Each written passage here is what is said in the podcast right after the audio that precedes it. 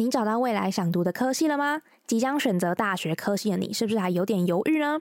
易胜逆行在暑假限定的大学科系分享讲座，超级适合你来参与哦！我们总共集合了五大学群中十个科系的大学学长姐，线上帮你解答。重点是还全线上的活动哦，学长姐将会深入分享一下这个科系的所学课程以及系上的风气，也会帮你去比较相似科系的差异性以及当时候怎么样去做选择的。我们也会在加码分享一下高中以及大学的差异，甚至是时间要怎么样去做规划，帮你在正式进入大学前先真正的探索你自己。赶快点开资讯栏的报名链接，也分享给你需要的朋友吧。我会觉得我家长愿意为我的探索付这么多的费用吗？那如果最后的成果可能像我得到的成果是我不喜欢，那会不会对于可能你之后要放书审的话，会不会就没有那么有用？但是你又花了很大一笔的金钱下去砸这个活动，然后你就会觉得 我我的钱好像也不是从天上掉下来的。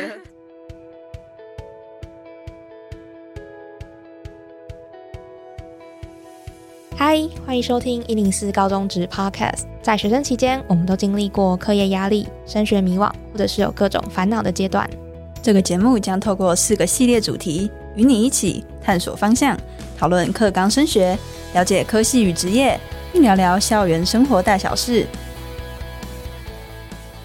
大家好，我是主持人 Lily。那来到七月的第一周，我相信也是同学们快乐的暑假生活即将要开始了。那我相信蛮多的同学们可能在暑假的时候会去选择参加一些营队啊，或是特别的活动等等的。怎么样去挑选适合自己的营队啊？甚至是在参加这些活动之前，可不可以有一些特别的准备，可以帮助你在这些活动里面有更多的收获？那今天的来宾一样是我们两位的校园播客学姐，他们刚好也是正在放暑假的大学生，分享一下营队或是活动的一些经验分享。那先请我们两位来宾，分别是应如跟易颖来跟我们听众打声招呼吧。Hello，大家好，我是应如，然后我是新竹女中毕业的，现在就读世新大学新闻学系大二。然后之前高中的时候有参加过台艺大广电影，现在大学的时候也在生涯探索的营队当队副。好，欢迎映如来到我们节目。那另外一个来宾是易莹。Hello，大家好，我是易莹。然后之前是在台北商业大学的五专部就读，然后现在是成功大学政治学系就读。然后之前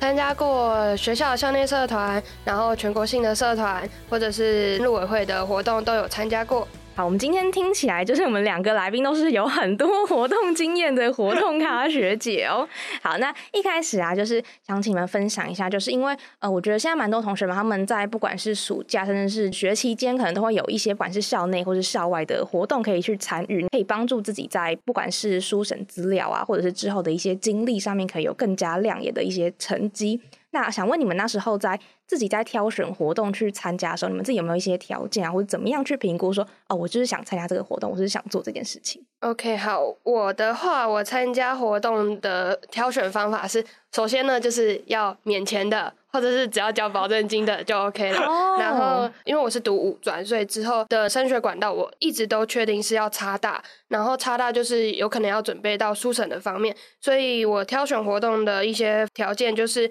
对于我未来的科系有所帮助，然后对于书审有可以放的有利资料。哦，哎，你刚刚讲到就是要免费或是交保证金这种，真的是非常重要。因为我觉得现在很多的活动都会有一点点昂贵，对于现在的同学们可能还没有很多的收入，甚至是你可能要每个月有固定的生活费之下，要有额外的钱去报名营队，然后去参加，可能也是一个小小的负担啦。呃，对啊，就是我其实发现，好像很多高中生的营队，一个营队都要五六千块起跳。对，但那时候幸好我是读五专，所以就是很多营队都是有财团法人那种举办的那种，像有些中华医师学会啊、北学联啊这种是比较公众的社团，就是大学生都知道的这种活动社团，那他们举办的活动都是免费的 啊。了解了解，所以大家还是可以看一下，可以视自己的经济能力或者是你想要的活动类型去做一下研究跟挑选。对。好，我自己在挑活动的方法，我觉得有点跟易蛮类似的，就是我也是以以后能放到书审经历的活动为主。嗯，因为其实我自己从高一的时候就被生涯老师就是一直提醒说，你要去探索，多探索自己的东西，这很重要。因为你未来如果要走个人申请的话，其实那个备审教授都会看你到底有没有真的对这个系有兴趣。所以我那时候挑台艺大广电影，很大一个原因是因为我在。高中的时候，觉得自己对传播还蛮有兴趣，然后也想要去就是知道自己到底真的适不适合这个科系，所以就报名的那一个营队。哦，那你那时候参加完之后，你自己还是想走广电吗？我参加完之后就觉得我这不适合，但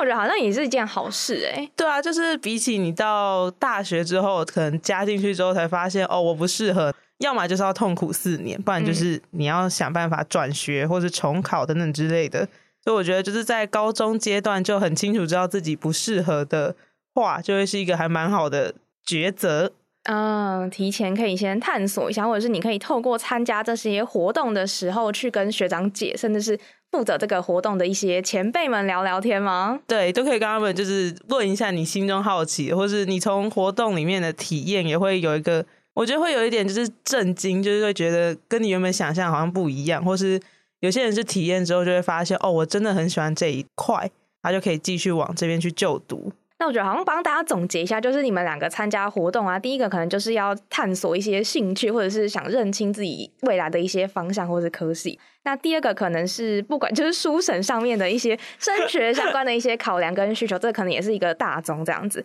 那我记得易颖之前好像还有提到说，就是你觉得参加这些活动啊，对自己很重要，可能是一些人脉的累积吗？嗯，对啊，因为我参加的活动性质比较偏那种学生会的活动，然后因为学生会的人其实基本上都很有想法，很会讲，就是也会想要趁这些活动去认识到更多人来去学习，因为在活动当中就是拓展。自己当下的人脉，对于之后来说，可能有需求的话，就可能可以回头去找他们做协助。然后，因为在那个活动的话，我也可以学习到他们如何去表达自己要说的话。所以，我觉得基本上活动的话，我觉得我自己是一个蛮注重那种名利、功利的一个人，对世俗的一些条件。对对对对对，所以我就觉得，嗯，好像一些认识一些大咖的人。嗯，也不赖哦。对，但就是你有自己很清楚你自己的目标。对对对，嗯嗯，对，因为的确，我觉得。呃，在不管是高中，是大学，是大家在之后啊，就是不管是参加活动或是社团等等，就是你一定会跟不同的人去相处跟互动嘛。那如果说在这个环境当下，你可以去练习自己要怎么样在一个团体里面凸显而出，甚至是你要怎么样去跟人家互动沟通，可能也是一种新的学习。对，没错。那这边想请你们分享一下，你们自己参加过这么多的活动啊，你们有没有最印象深刻，或者觉得说你在这个活动里面学到最多的一些经验？我觉得我自己就是像我刚刚讲参加台艺大广电，因为其实我高中的时候比较可惜，是因为那时候刚好是疫情比较严重的时候，所以我原本就是觉得我自己高中生活应该会参加什么一堆营队之类的，但 但就是全部都 取消，或可惜哦，或者改线上，但是改线上又要收你可能两三千块，我就会觉得好像有一点很贵，所以我自己在台艺大广电印象最深刻，就是我从进高中的时候就是。有一点那种打死决心，就是觉得我一定会走传播相关。但是因为传播相关，大家最直接能想到大概就是广电系，嗯，所以那时候我就觉得我应该就是会走这个方向。然后去之后，我记得有一堂是电影仿拍的那种体验活动，对。然后那时候就是大家这边选谁要当演员啊，或者谁要帮忙拍。然后但是在那个过程中，我就发现我真的很讨厌，就是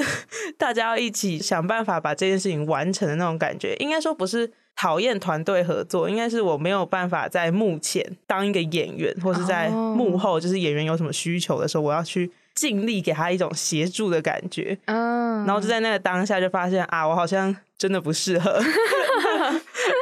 所以可能就是那个环境啊，或者是你觉得在那个环境里面你要担任的角色，好像不太适合自己去做发挥。对，而且我觉得广电系就是它还是有很大一部分人会走到。幕后，对，就是你要去电视或是电影节目当背后的那种协助目前的工作者，但我就会觉得我自己好像没有很适合，就是在幕后或是有那么专业的技能可以去协助他们，甚至是跟未来相关的一些尝试，我就会觉得好像在高一那时候去参加完之后，就有一点把我这一条路给打死了。所以，反正那个活动对来讲就是很印象深刻，就是说，哦，我知道我自己好像不太适合往这个方向再继续往前。对，因为那一堂课之前我还觉得，哦，好像这一些我还算有兴趣，可能可以往这方向去尝试。但那一堂课之后，我就觉得不行，就是至少要有大，如果我大学要读这个系的话，我觉得我真的会可能会撑不下去，或者这堂必修就会被当之类的。那你那时候认清到这个就是现实之后，你后来有没有做一些调整？我后来就是把广电系这一个方向从我的人生选项中已经删除了，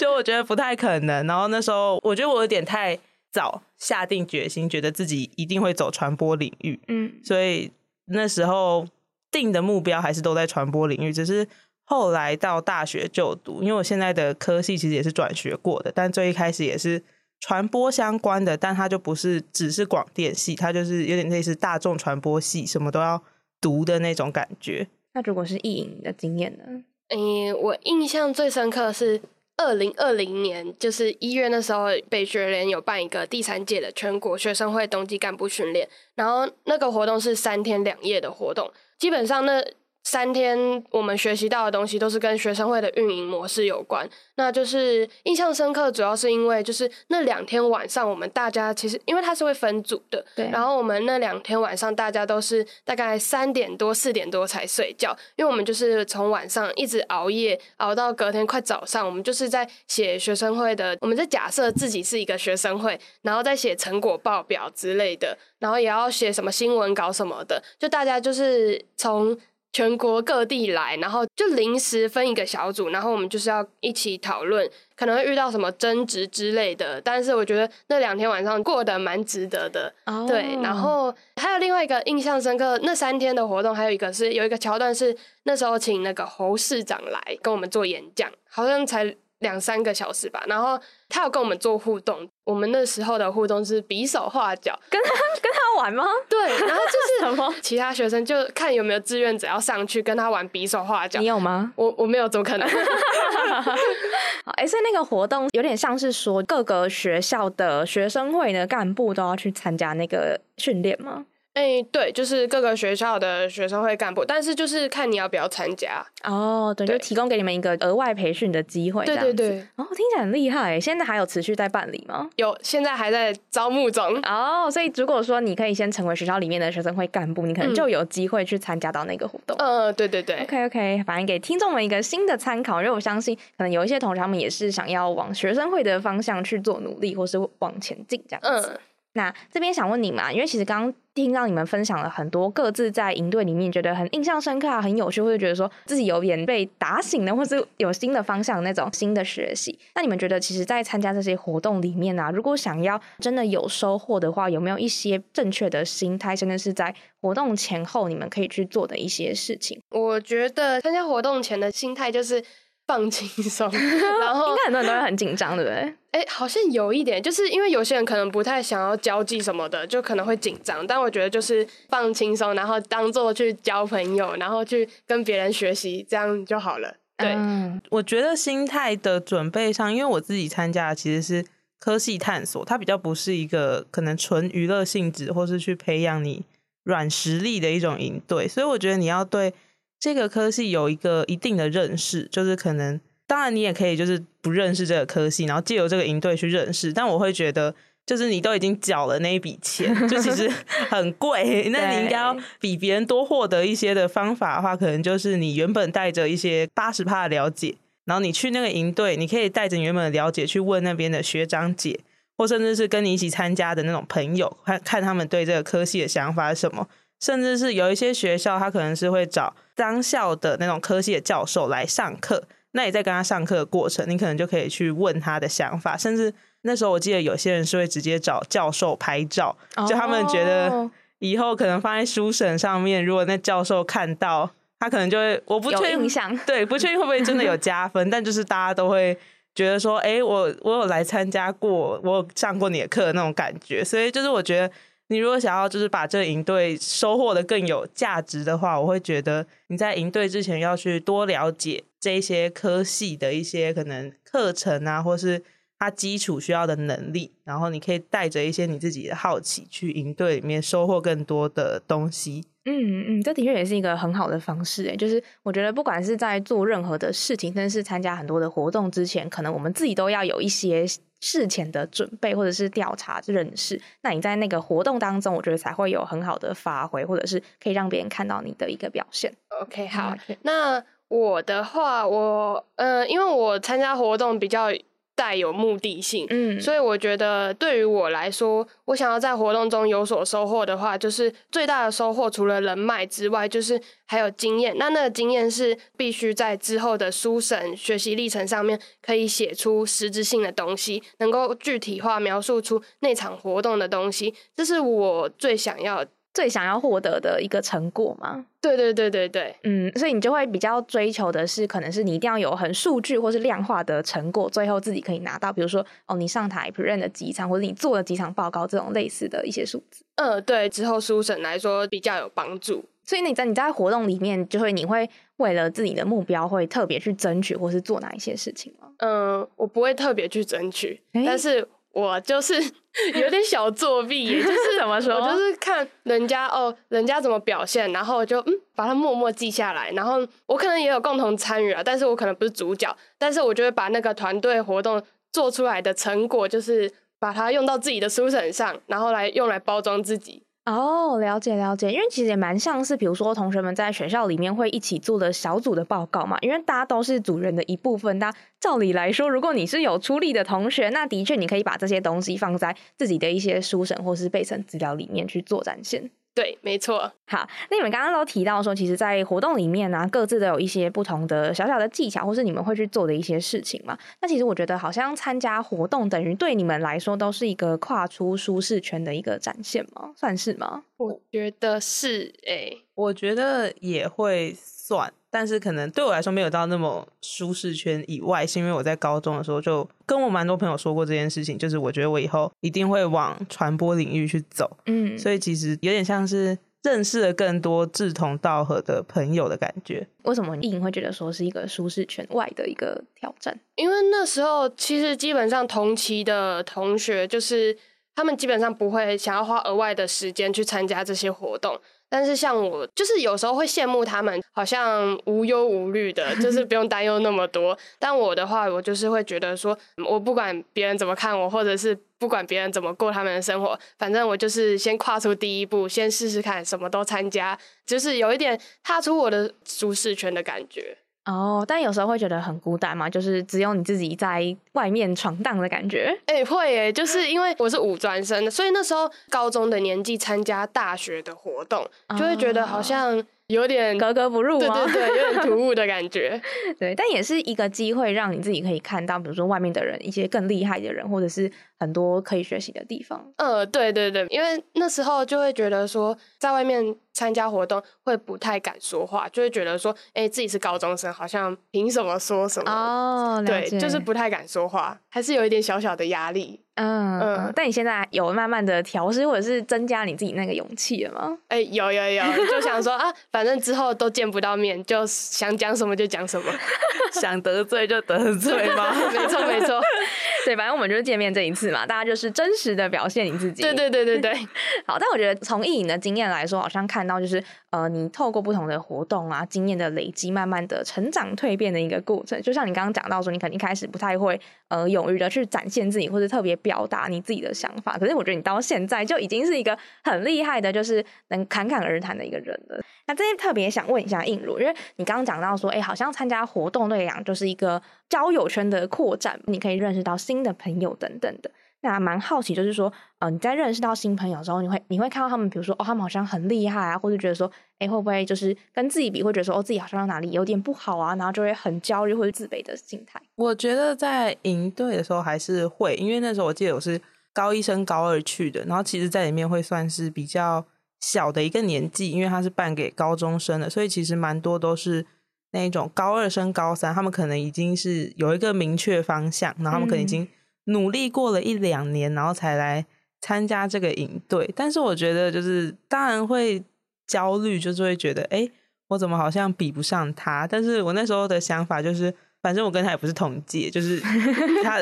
他也不是我的竞争者，所以其实好像焦虑就是会觉得要自己变更好。但是我觉得不会让自己陷入一个回圈里面，就觉得啊，我好像比不上他，那我会不会之后他能录取，我不能录取那种感觉？然后反而是把他们当做一个朋友，或是一个以后你可以问意见的对象，因为他们就是比我早一届嘛。所以如果我今天也要申请类似的科系的时候，我就可以去问他说：“哎，那个某个大学的哪个系教授怎么样啊？那时候面试的时候，他们会不会有人很凶啊，或是有没有什么半黑脸、半白脸那种教授之类，或是他们可能在备审上面怎么写，然后可能他们拿比较高分的技巧是什么？我觉得都可以跟他们询问跟学习，因为通常他们都会蛮乐意去帮助你的。嗯嗯，这时候就是交朋友或是人脉的累积就很 重要。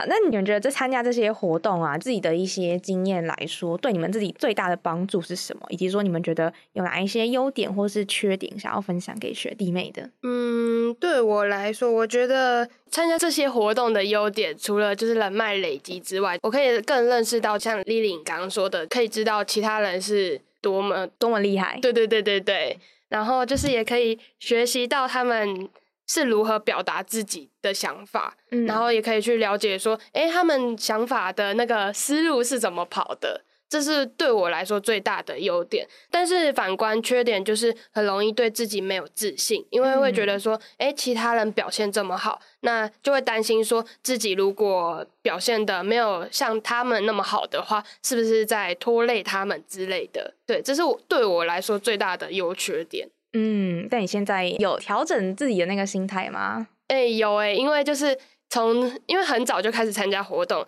所以前期参加活动的那个自己可能就是比较保持闭嘴的状态，对。但是后期就是会一直效仿着前期参加活动那群成功人士的自信。跟表达能力，然后就是一直慢慢的在改进自己，这是我觉得对我来说参加活动的其中一个优点。我觉得刚刚听下来，就是你每一次都慢慢的进步一点点，就你可能从六十分开始，然后每次进步个五分啊、十分这种，然后你到现在可能就会是一个你可能觉得还不错，然后九十几分的一个样子。对对对对对，没错没错。好，那蛮想问问看，映如你自己的经验呢？我觉得对我的帮助，就像我刚刚前面有说的，就是我很清楚。知道哦，这条路没办法走。嗯，然后我相信，对于某一些人来说，这是一个经历，就是他可以知道哦，我其实很喜欢这样子的活动，那他就会有更有动力可以去往这个目标去准备。不论是他最后用学测，或是用分科上的都好，就是他会有一个动力，知道他自己要往一个更好的科系或者更好的目标去迈进。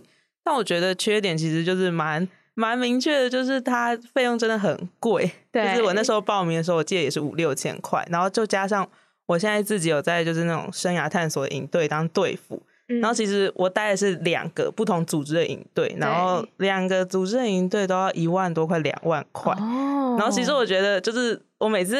虽然我自己在里面当队服啊，但是我就会觉得说，如果我今天是高中生，或是他们的有一些是有到国中生的层级。我会觉得，我家长愿意为我的探索付这么多的费用吗？那如果最后的成果可能像我得到的成果是我不喜欢，那会不会对于可能你之后要放书审的话，会不会就没有那么有用？但是你又花了很大一笔的金钱下去砸这个。活动，然后 你就会觉得我我的钱好像也不是从天上掉下来的。其实好像我那时候就觉得，哇，如果我高中的时候知道这种活动，我好像也不太敢参加。虽然爸妈一定还是会支持你去参加这样子的活动，但就是会觉得啊，这么多钱，我真的要花在探索这件事情上面吗？对，可能对于同学们来讲，都是一个很犹豫，或是就是一直没有办法下定决心的一个选择。对，我觉得，但是我自己。还是会推荐大家要去做这件事情，是因为大学其实是一个四年的事情。就你高中不做的话，那就会变成是，如果你能就是不做这些营队，但是你能找到一个自己喜欢的科系，那当然是最好。但其实蛮多人都是没办法找到一个自己真的喜欢的科系，然后最后要么就是会重考，或者是转学、转系考等等之类。其实这些人都很多，然后我自己也是转学。了两次，然后我会觉得，如果我今天在高中的时候，不要把自己的志向立的那么死，就可能多去探索一些其他的东西的话，可能就不会经历到需要一直去转学的一些痛苦。但我觉得听下来，好像还是有其他，比如说线上的资源可以去免费探索的吗？应该有蛮多的网站，或是有蛮多的。机构可能会做一些线上的活动，因为其实这些营队有还蛮大一部分的成本是在租借场地，甚至有一些是可能大学他们有提供住宿的环境的话，他就会需要给一笔钱给学校让他们借宿舍。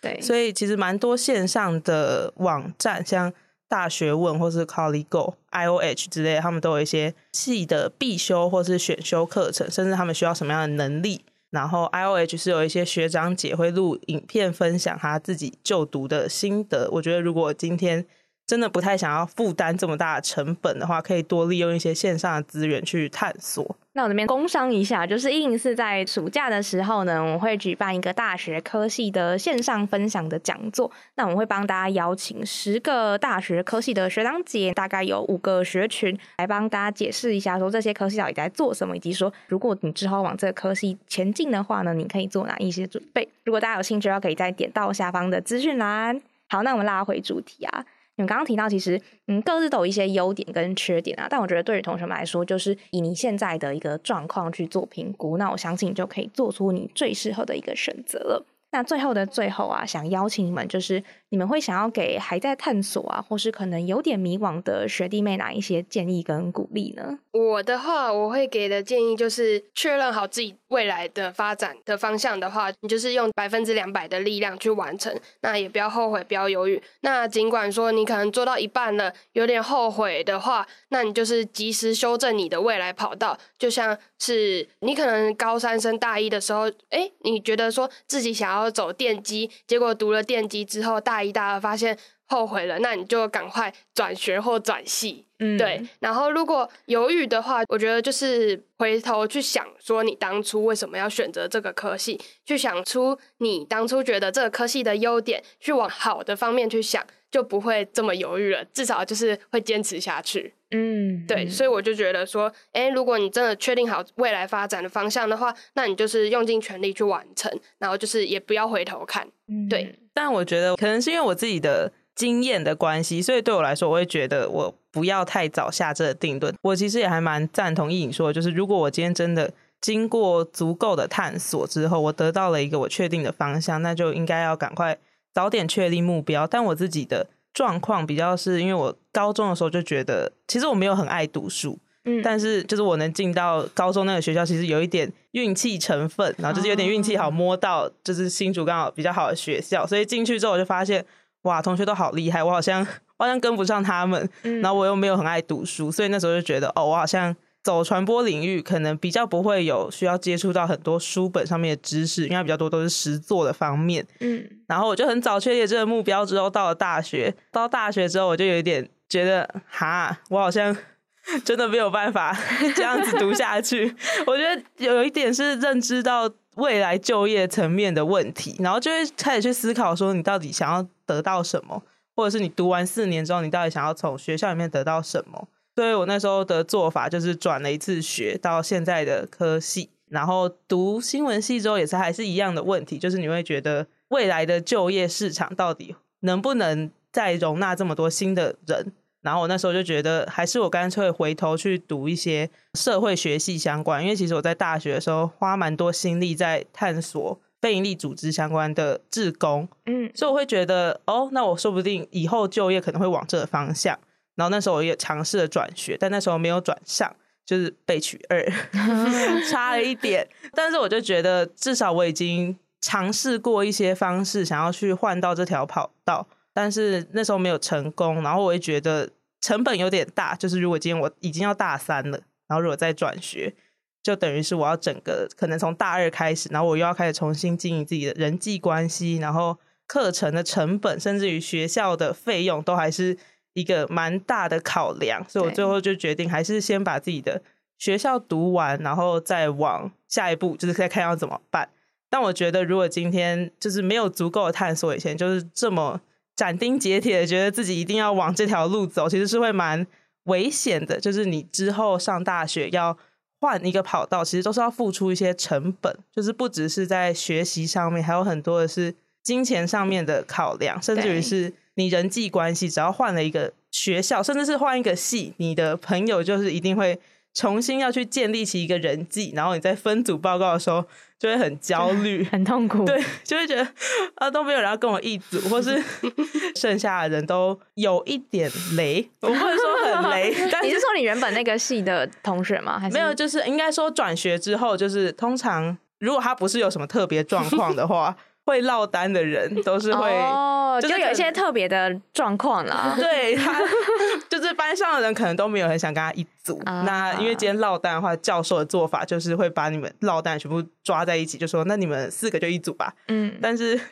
就蛮容易遇到，要么就是不做事，不然就是他会觉得他自己做的已经够了，但其实他根本什么都没有做。所以就会，你就要花很多心力在顾这些东西，因为我自己算蛮在乎那个成绩。那如果你在乎那个成绩的话，就等于你要去 cover 他不做的那一部分。然后有些教授会理解你，就是多做，他可能会给你高分。但其实有蛮大一部分的教授，他会觉得这是你们自己应该要去协调好的问题。对，就是你可能要比别人多花更多心力在 cover 别人的部分。那我就会觉得这一些事情，如果我在高中以前就是更清楚的认知到自己到底要走什么的话，可能就不会经历过这么多坎坷的 问题。那我觉得听下来，好像真的虽然说鼓励大家探索啊，但我觉得大家也不要太讲死一些事情啊，就是还是有很多的可能性可以先让你尝试完之后，你再做出那个最后的决定。或许是对于你未来之后回来看这个经历，可能还觉得说哦。幸好自己当时候有都看过之后，我才决定要做什么样的事情，然后反而比较不会有一些特别的遗憾或者觉得可惜的地方。好，那我们今天这一集呢，就跟大家分享营队啊，或者比赛，甚至是活动的一些相关的经验跟准备。如果呢，大家对于一零四高中职 podcast 的其他主题，你还有想要听或是投稿的话呢，也欢迎留言在我们的听众的信箱。那我们今天这一集就差不多到这边，那我们下周再见，拜拜，拜拜。Thank you.